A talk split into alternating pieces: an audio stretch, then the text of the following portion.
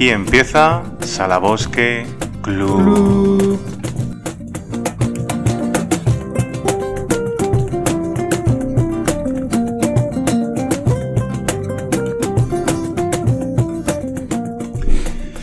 Bienvenidos, queridos oyentes, queridos seguidores, a través de todas nuestras plataformas, en YouTube, en podcast. Aquí empieza la tercera y ansiada, esperada eh, temporada 3 de Salabosque Club. Eh, ¿Qué tal, Mariano Durán? Bienvenido. ¿Cómo has pasado el verano? Han sido muchos meses de espera, pero aquí volvemos fuertes y, poderosos. ¿Qué tal? Muy bien, Antonio, muy bien. Eh, descansado, preparado y con pasión de micrófono. Y bien acompañado. Pues sí, muy, muy bien acompañado. Vamos a presentar a, los contertulios que hoy nos acompañan en, en Salabosque Club. Eh, a los que tenemos que agradecer por su presencia. Hoy contamos con dos expertos que nos van a hablar de la reforma laboral, de los entresijos de la misma, en qué consiste. Luego tenemos también pues, un espacio de, debate para poder eh, hablar de, los aspectos más polémicos o hacer un poco de, esa tertulia que, nos gusta aquí, de esas preguntas eh, inquietantes que te gustan a ti, Mariano.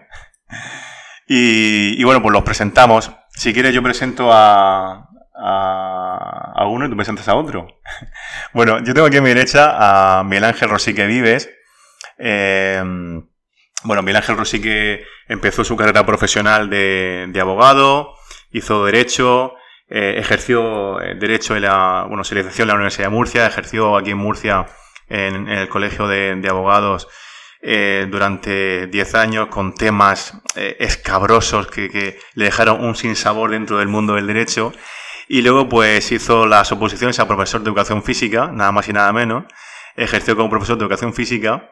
Eh, y hoy día pues es profesor de formación y orientación laboral, de formación profesional eh, en San Pedro del Pirata, en el, en el IES Manuel Tarraga Escribano. Y aparte de eso es un apasionado de los toros, del fútbol, madridista como el presentador que, que os habla y amigo, amigo entrañable. Y quiero agradecerte mucho, Miguel Ángel, que nos hayas acompañado en este programa y que, mm, y que bueno, espero que, te diviertas, que pasemos un buen rato y que, disfrutes. Bienvenidos a, bienvenidos a La Bosque. Eh, muchas gracias Antonio y encantado de estar aquí con vosotros y con la presentación que has hecho no puedo decir nada más, que seguro que va a ser un programa espectacular y lo vamos a pasar muy bien esta tarde. Pues muchas gracias por, por, estar aquí. Y si quieres, Mariano, pues puedes presentar a, nuestro invitado que es eh, un gran experto del tema que hoy abordamos, del tema de, eh, la reforma laboral y además esa primera introducción para que todos tengamos un conocimiento eh, de lo que estamos hablando, pues nos lo va a hacer. ¿Quién tenemos de invitado, Mariano? Pues tenemos a Manrique Cosegea, igual que, Miguel Ángel, licenciado en Derecho, también licenciado en Ciencias Políticas, que no lo sabía. Tiene un montonazo de artículos sobre diferentes temas jurídicos y publicados en diferentes revistas que no vamos a hacer un... porque sería una enumeración muy, muy cuantiosa. Y también es profesor de, formación y orientación laboral. También es profesor, ejercido y, ejerce en la medida que le dejan de profesor asociado a la Universidad de Murcia, en el Departamento de Derecho Laboral. Y sobre todo es una persona muy igual que Miguel, muy sensible en todos los sentidos, porque siempre decimos la parte, vamos a decir, de, de, currículum. pero siempre está, eh, nuestros invitados son muy sensibles en la literatura, en el cine, muy completos. Y eh, en ambos casos los dos lo cumplen sobradamente, Manrique y, Miguel. Y, y Manrique nos va a empezar a hablar de la reforma laboral. Bienvenido, Manrique. Hola, buenas tardes. Muchas gracias por la invitación. Muy contento de, estar aquí con vosotros estrenando esta tercera temporada y, por la presentación. Bueno, yo había pensado, si os parece, hacer una, una primera contextualización de carácter político acerca de esta reforma laboral. Eh, posteriormente, pues abordar de manera muy, muy eh, breve las medidas concretas que, que ha, abordado esta, esta reforma laboral. Y luego ya pues podemos, si os parece, profundizar en, cualquier aspecto que interese. ¿Vale? Bueno, en cuanto a la contextualización política de, esta reforma laboral, yo destacaría algunos aspectos. El primero, que es una reforma laboral que es fruto del diálogo social, es lo que se llama una legislación negociada. Esto es así porque es una reforma que cuenta con el acuerdo, con el aval de las fuerzas que representan los intereses de los trabajadores, los sindicatos y de las empresas, las organizaciones patronales. Digamos que, es una cosa, eh, Marrique, que se olvida, pero que hacía mucho tiempo que no ocurría ese consenso, ¿no? Sí, de hecho, en las últimas reformas, eh, a partir del año 2000, habrán habido seis reformas laborales y solo una de ellas fue fruto de esta concertación social, que no deja además de pues, dar una legitimación sociopolítica a la norma, a la norma que se aprueba. No olvidemos que la, normas laborales tienen unos destinatarios que son trabajadores y empresarios. Si las asociaciones que representan los intereses de estos colectivos están de acuerdo con la norma que se aprueba, pues es una norma que tiene más posibilidades de éxito en su implantación.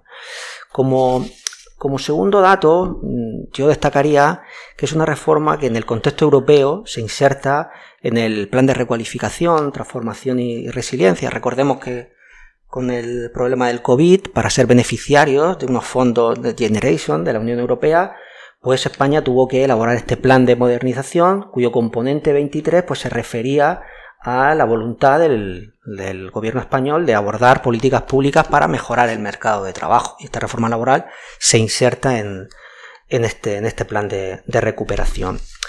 Eh, a su vez yo creo que estas dos notas, el que sea fruto de la concertación social y que digamos cuente con un aval europeo, pues se ha traducido que luego, a la hora de eh, convalidar en el Parlamento este Real Decreto Ley, esta reforma laboral, pues nos encontramos con que ha contado con el aval de fuerzas políticas de distintos signos. Recordemos que es una, que es una reforma laboral que ha contado con el aval de Ciudadanos, partido de signo político no muy cercano al, gobierno actual de coalición.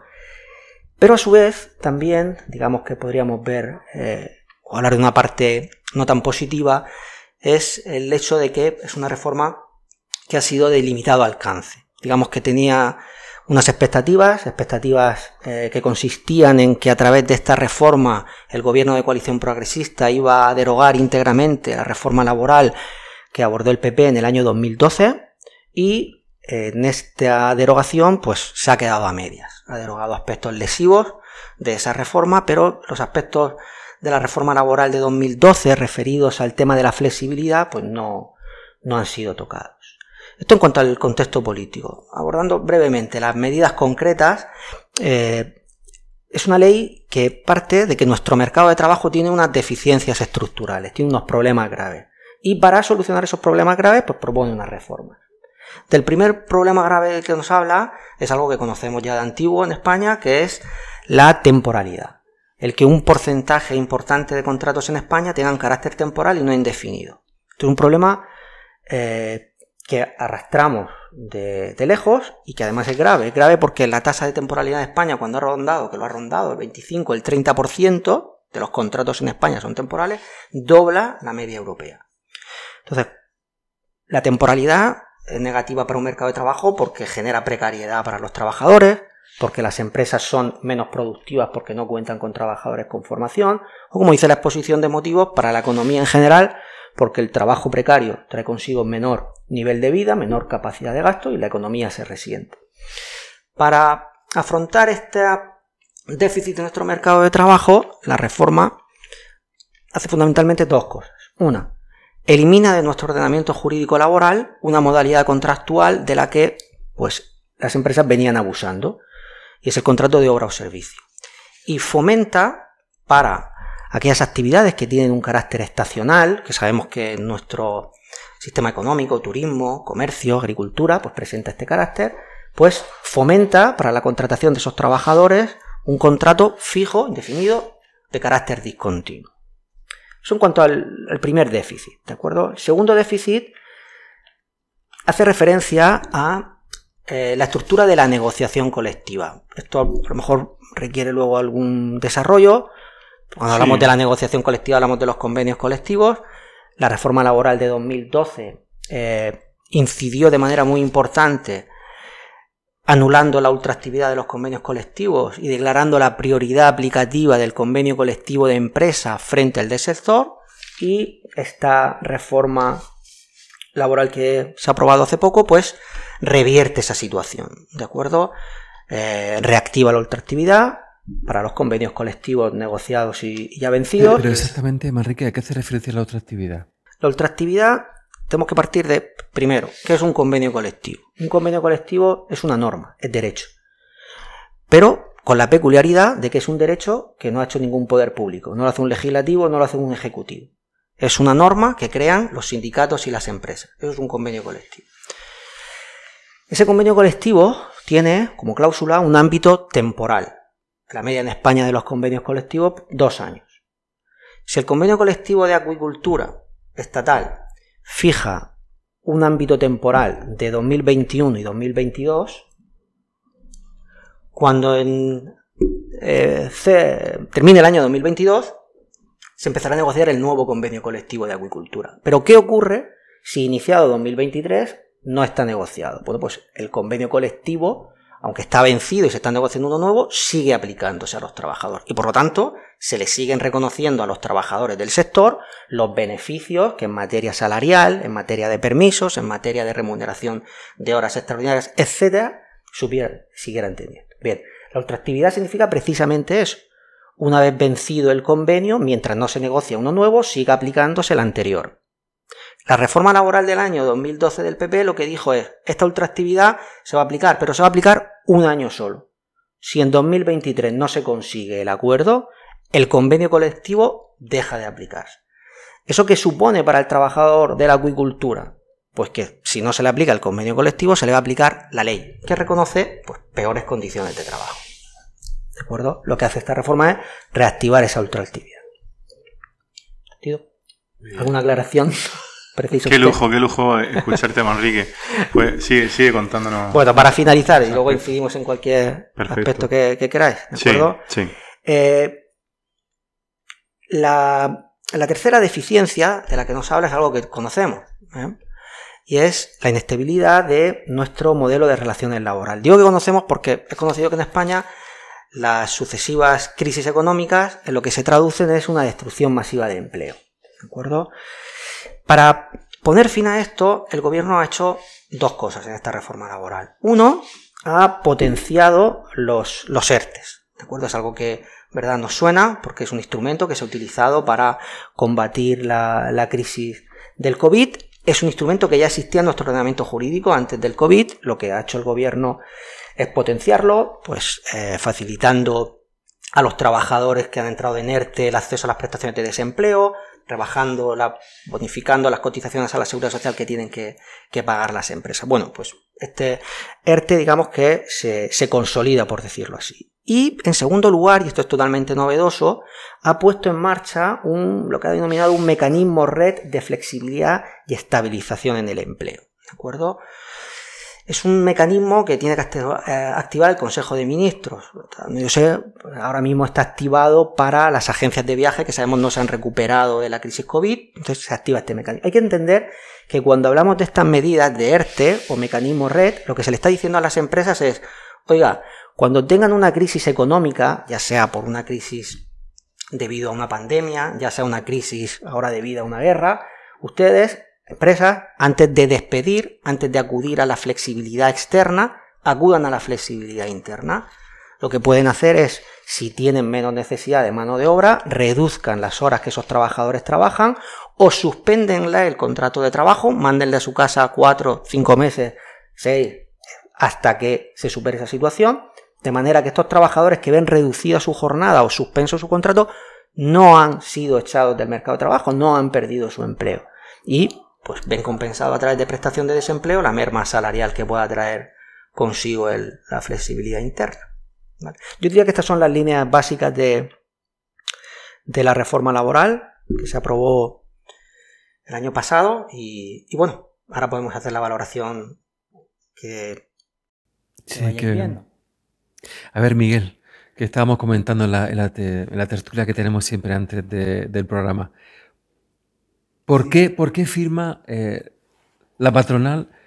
Eh, ¿Por qué llega a ese consenso mm, con los sindicatos y con el gobierno? ¿Qué, Bueno, eh, como muy bien ha señalado Manrique, el aspecto de cualquier reforma laboral siempre tiene un trasfondo político.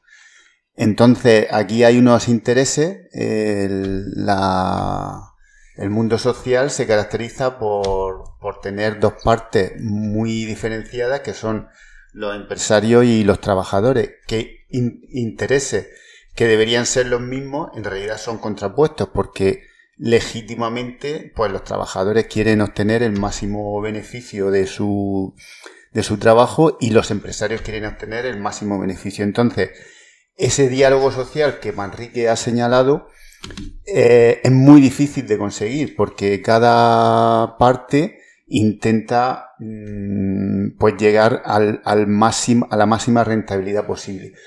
¿Por qué, como dice, por qué eh, lo que tú preguntas, Mariano, por qué eh, los empresarios están de acuerdo con esto? Pues siendo mal pensados, que siempre decía mi padre que si piensa mal y acertarás, pues porque le interesa. ¿Por qué han firmado este acuerdo? ¿Por qué han estado de acuerdo con esta reforma laboral?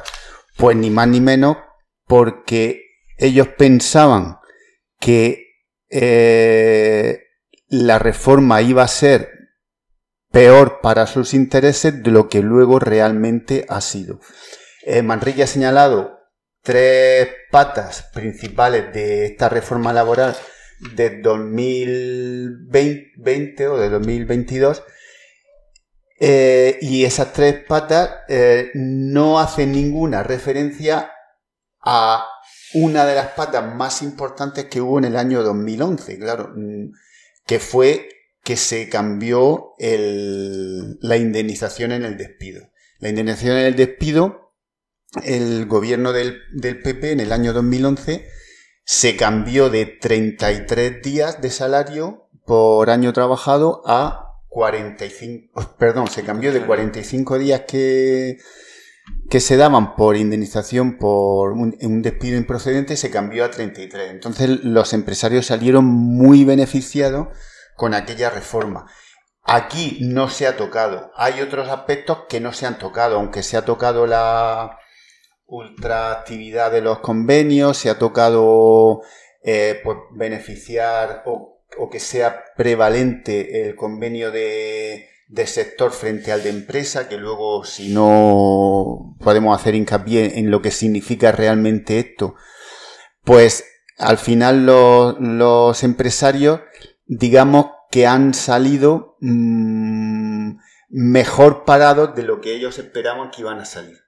Esto a mí me recuerda siempre el, pues, el suceso que se cuenta en el Lazarillo de Tormes cuando el, eh, al ciego le regalan un, racimo de uvas, no sé si recordáis ese, ese capítulo, y entonces el Lazarillo lo está contando y dice, hay que ver el, este ciego cómo puede saber que, mmm, porque empiezan, eh, el, el, ciego le dice a Lázaro, dice, mira, como nos han regalado este racimo de uvas, vamos a, a comérnoslo y como yo soy ciego, pues tú coges una uva y yo cojo otra.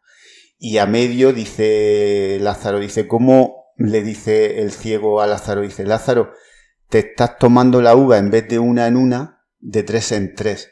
Y le dice Lázaro, ¿y cómo lo puedes saber si, yo, si, si eres ciego? Dice, porque yo me la estoy tomando de dos en dos y tú no dices nada. Entonces yo creo que aquí los empresarios se han callado, han firmado como diciendo, hemos salido muy bien parados de esta situación con arreglo a lo que podíamos haber, haber salido. ¿Estás de acuerdo, Manrique, con esa perspectiva? Sí, sí.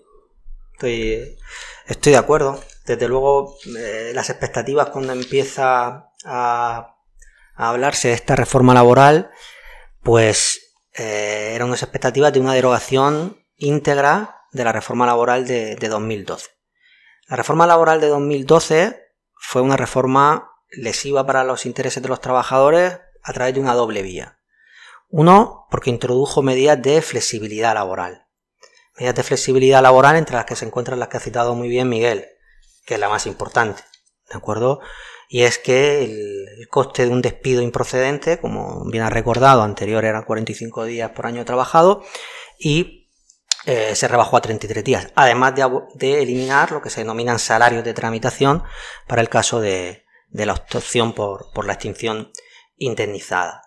Hubo otras medidas de flexibilidad importantes, ¿de acuerdo? Se facilitó el que las empresas eh, pues pudiesen llevar a cabo la distribución irregular del tiempo de trabajo, decidir unilateralmente que se trabaje más una semana y luego se trabaje menos. Se facilitó la modificación sustancial de condiciones de trabajo, etc. Se facilitó los despidos colectivos eliminando una necesaria autorización administrativa que se recogía anteriormente. Entonces, este sería el, el primer vector de esa reforma laboral de 2012, la flexibilidad. Y, por otra parte, eh, fue una reforma lesiva porque modificó de manera importante, esto ya he hecho referencia antes, la estructura de la negociación colectiva. Entonces, esta reforma laboral del gobierno de coalición progresista del año 2022, pues digamos que sí ha eh, reformado, sí ha contrarreformado lo que se refiere a la negociación colectiva, pero la flexibilidad laboral la ha dejado, la flexibilidad laboral no, no la ha abordado. Fue una de las eh, de los titulares que apareció justo después de, llegar al acuerdo, incluso de la, de la, votación, que decían que era eh, una reforma light, ¿no? ¿A eso te refiere? Sí, a eso se refiere. Ah, lo, que pasa en este tema es que abordar eh, una reforma laboral es muy difícil, es muy, muy difícil. Como antes ha señalado Manrique, hay que poner de acuerdo a todos los sectores de la población, porque es que el gobierno a mi entender, pues lo ha hecho mm, lo mejor que podía hacerlo. Claro, a lo mejor... Eh, esto es la botella medio llena o medio vacía. Siempre se, podía haber hecho más. Pero es que es muy difícil contentar a todo el mundo. Entonces, eh, sí que es verdad que en la reforma que Manrique ha señalado los puntos principales, sí que hay una, Mm, una intención del gobierno y un esfuerzo del gobierno respecto a los ERTE, respecto a la seguridad social, respecto a muchas medidas que, el gobierno puede hacer, pero que ha, que ha hecho un esfuerzo importante y le ha exigido, le ha pedido a los empresarios que ellos cedan un poco. Entonces los empresarios pensando que iba a ser más exigente las medidas que le pedían, las medidas que le han pedido las han aceptado. Y luego los trabajadores, los, sindicatos, pues también han visto recogida una serie de intereses. Por ejemplo, el tema de la ultraactividad, pues hizo mucho daño en su momento, porque claro, eh, desde el año 2011 hasta el año 2022, que han pasado 11 años, ha habido sectores que han estado sin convenio colectivo. Esa es una cuestión, perdona Miguel, que yo creo que, la gente no, no, es consciente de lo que ha dicho muy bien Manrique, de que un convenio colectivo tiene carácter normativo. Es que, es que estás dando eh, en el clavo, Mariano. Es que eh, cuando has dicho que la gente no es consciente, eso es con lo que juegan y con lo que han jugado los políticos a lo largo de mucho tiempo los trabajadores por, por desconocimiento, por necesidad, muchas veces no se dan cuenta de lo que, de lo que realmente entraña una reforma.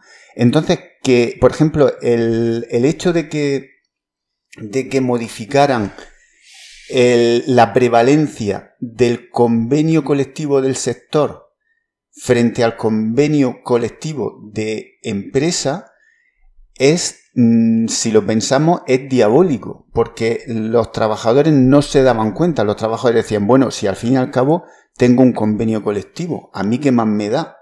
O, los políticos interesados los podían convencer en el sentido de decir, pero ¿qué más da que el convenio colectivo sea de tu empresa o que sea del sector? Pues si nos fijamos bien, es muy importante que prevalezca el convenio del sector al convenio de empresa, porque el convenio de empresa, por, por su propia índole, es un convenio de muy pocas personas. Entonces, la capacidad de negociación que tienen los trabajadores en ese convenio es irrisoria frente a la fuerza que tienen en un convenio del sector.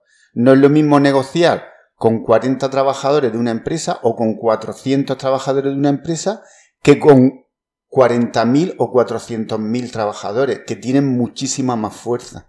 Entonces, eso que puede parecer que no es importante es muy, muy, muy relevante. Entonces ahora, mm, esta reforma ha sido valiente en el sentido de volver a darle importancia al sector, al convenio del sector frente al de empresa. Pero hasta que esto recoja sus frutos, van a pasar una serie de años que veremos a ver si los trabajadores pueden recuperar todos esos derechos que, han perdido en su momento. Oye, pues, pues qué maravilla. Eh, estoy encantado, Manrique y, y Miguel Ángel, eh, escuchando. Eh, qué pena, ¿no? Que con, esa intención, como tú estás comentando, Miguel Ángel, como ha comentado Manrique, que, que los trabajadores, pues, finalmente no consigan esos derechos o que eso no se lleva a cabo, ¿no? Esa, esa meta que parece un poco idílica, si queremos, ¿no? De, no voy a decir utópica porque yo creo que sí, que es posible, ¿no? porque ya que se ha iniciado el camino en ese, en ese sentido, es una pena ¿no? que no se consiga eh, ese derechos para los trabajadores o que no se acaben materializando o que no continúen las políticas en ese sentido o, o que la reforma laboral no tenga ese peso que, finalmente cabe trayendo eso, pero, pero esos favores a los trabajadores, ¿no? Pero volvemos a lo que hemos dicho antes. Realmente no es, no es una pena. Pues a lo mejor he sido un poco, un poco derrotista en el sentido de, de, de decir que esperábamos más pero y, se ha conseguido menos, pero por lo menos un paso se ha dado. Eh, la ultraactividad y el que, y que prevalezca el convenio del sector, pues es una cosa buena y que, que recogeremos sus frutos. El problema es eh, pues los derechos que se han perdido. Intentaremos recuperarlos y será un camino difícil, pero bueno, mm, eh, estamos en la buena senda. Bueno, hay que, perdón Antonio, sí, sí. hay que tener eh, muy en cuenta, y eso pues es conocido, ¿verdad? Que una cosa es la declaración de intenciones que pueda tener una norma, la buena voluntad que tenga un legislador, instaurando medidas normativas para conseguir unos, determinados fines que hemos comentado, y otro es luego si eso se consigue o no trasladar a la realidad. La propia norma en este sentido es realista ¿eh? y prevé mecanismos de por ejemplo, respecto a la contratación o respecto a los mecanismos de flexibilidad, hacer revisiones, ¿eh? una vez cada un año y otra va a ser a los cinco años, para ver si estas medidas pues, eh, se han conseguido implementar y han conseguido resultados positivos. La norma eh, puede tener una buena intención y luego la traslación a la realidad, pues no ser tan positiva. Esto lo estamos viendo ya. Mm, definiéndonos al tema de las modalidades contractuales efectivamente se está consiguiendo. Los contratos temporales están descendiendo. Eh, estamos en una tasa de temporalidad mm, ya rayana al 20%, que es eh, mínima histórica, prácticamente. Ahora bien, esto hay que verlo en, todo el contexto. ¿eh? Porque, ¿de qué sirve sustituir contratos temporales frente a contratos indefinidos? Sirve si el contrato indefinido, el carácter indefinido del contrato, al trabajador le da una estabilidad en su puesto de trabajo que le permite vivir y tener una, calidad de vida a través de, su prestación, de su prestación laboral. Claro, cuando nosotros hablamos de contrato indefinido, uno lo asocia a un trabajador que trabaja durante todo el año a jornada completa, 40 horas a la semana. Claro, esto no es así. El fijo discontinuo, por su carácter estacional, supone que el trabajador va a prestar sus servicios X meses al año. Y además, en los contratos que se están celebrando de carácter indefinido, un porcentaje importante, más del 20, más del 20% largo, están teniendo un carácter parcial. Es decir, no se trabaja 40 horas, se trabaja menos. Claro, si al final de la contratación indefinida un 50% son fijos discontinuos durante los que no trabajas todo el año, o parciales durante los que no trabajas todas las horas, pues puede ser que nos encontremos con trabajadores con contrato indefinido y trabajo precario. Esto cuestión de seguir analizando el mercado de trabajo. Eh, quería, quería preguntarte, ya que has sacado el tema, eh, si te parece, podemos poner un ejemplo eh, muy claro, muy, muy visual para que nuestros nuestros seguidores, o yo por lo menos que soy más menos, menos aviazado en este tema, por ejemplo, los trabajadores aquí en, en, Murcia, Eh, bueno, estamos aquí en la, en la, Huerta de Murcia, como sabéis, donde hacemos el, programa en la, en la guardia de Salabosque Club. Aquí en Murcia, por ejemplo, que tenemos muchos muchos trabajadores de, en el campo, ¿no? En la agricultura, ¿no? Eh, por ejemplo, a, a, un trabajador en la agricultura estacionario, de, un temporero, eh, ¿podrías ponernos un caso en concreto de, cómo podría afectarle eh, la, la, reforma? Eh? O sea, ¿cómo era la situación anteriormente? es decir, el, el, contrato temporal y en qué ha cambiado de forma efectiva el que ahora sea indefinido. Bien, las empresas tradicionalmente, cuando han tenido que cubrir actividades de carácter estacional, a lo que han acudido es a la contratación temporal. Si en el campo, en la estolería, se necesita un trabajador durante seis meses, siete meses al año, lo que se le hacía era un contrato temporal de esos siete meses. Terminaba el contrato temporal, se le finiquitaba, se quedaba sin empleo y estaba a expensas de si al año que viene le llamaban o no. Esa inseguridad que crea la temporalidad se puede paliar si se sustituye el contrato temporal por el denominado contrato fijo discontinuo. El contrato fijo discontinuo, ese trabajador va a trabajar siete meses al año. Pero cuando pasen esos siete meses, su contrato no se extingue, su contrato está vivo. Y a lo que queda es a la espera de la llamada de la empresa cuando se inicie la futura temporada. Y la empresa está obligada a hacer ese llamamiento, por lo tanto da una estabilidad. Ese trabajador que ha trabajado siete meses, cuando se queda sin empleo, pues puede tener acceso a prestaciones de desempleo. En eso consiste esta, esta mayor seguridad, esta mayor estabilidad. ¿eh? Hay que tener en cuenta que no hay que confundir, que se hace frecuentemente, entre temporalidad y estacionalidad. No es lo mismo. ¿eh? Si la estacionalidad se repite año tras año, la situación es indefinida. ¿Eh? Queda vigente en nuestro ordenamiento jurídico, aún así, un contrato eventual, que es un contrato temporal, para que las empresas, cuando tengan una situación imprevisible, puedan y temporal y de carácter temporal puedan atenderla a través de esta de estas circunstancias. Digamos que, la idea, pues, si me... No, no, perfecto, perfecto. lo, ha explicado genial. Y además, eh, yo quería resaltar una cosa que ha señalado ya Manrique, el, el tema de la parcialidad en el, en el, en el tiempo del, del, contrato efectivo, o sea, de las horas de contratación efectiva. Eh, puede ser un contrato indefinido, pero que el tiempo, la jornada de trabajo sea parcial, con lo cual estamos prácticamente en la misma que antes, porque puedes, porque la, la, parcialidad eh, se puede contar eh, en, en, una jornada, en un mes, en un año incluso, puede haber un contrato parcial que solo se trabaje unos meses, con lo cual, a efectos de números, a efectos de quedar bien a la galería, los contratos indefinidos se aumentan. Al suprimirse con esta reforma el contrato de, duración determinada de obra y servicio, pues mm, parece que es un gran logro, ¿no? Porque se suprime un contrato temporal. Pero el mismo tipo de, no el mismo tipo de contrato, sino el mismo tipo de trabajo se puede hacer con otro nombre. Y en realidad el trabajador percibe la misma remuneración y tiene los mismos derechos que con el contrato temporal. No sé si, si, lo estáis entendiendo, si me estoy explicando. Sí, sí, sí. Entonces, muchas veces es una cuestión de, de maquillaje eh, y, de, y de decir, pues aún, aún han aumentado los contratos indefinidos. Pero en realidad eso hasta que no pasen unos años no veremos si efectivamente está siendo beneficioso para los trabajadores o al final para su calidad de vida va a ser lo mismo. Eh, estupendo. Mariano, antes de que, de que hagas algunas preguntas a, nuestros invitados, a Manrique y a Miguel Ángel, eh, con algunas cosas que seguro que tienes por ahí preparadas, eh, me gustaría pediros, ya que, ya que estéis aquí y sois tan, tan expertos y tan técnicos, que nos comentéis algunos aspectos más técnicos que a lo mejor no, no, son, no son tan conocidos para el, para el público en general, ¿no? además de, los contratos, de las cosas que habéis comentado. Eh, ¿Nos podéis hacer algún, algún repaso de, de algunos aspectos más, más técnicos de la, de, la, de la, reforma? Y luego, si queréis, ya entrar un poco más en lo que es el debate y la reflexión y, y, sacar un poco. Si quieres, si quieres, Manrique, ¿tienes por ahí algún apunte más? No, sí, est-ce que le vent ou bien ce sont les fantômes qui chantent. Ça qu'on entend, ça qu'on voit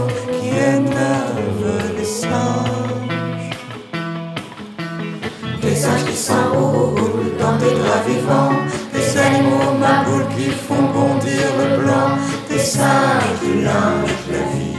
C'est étonnant.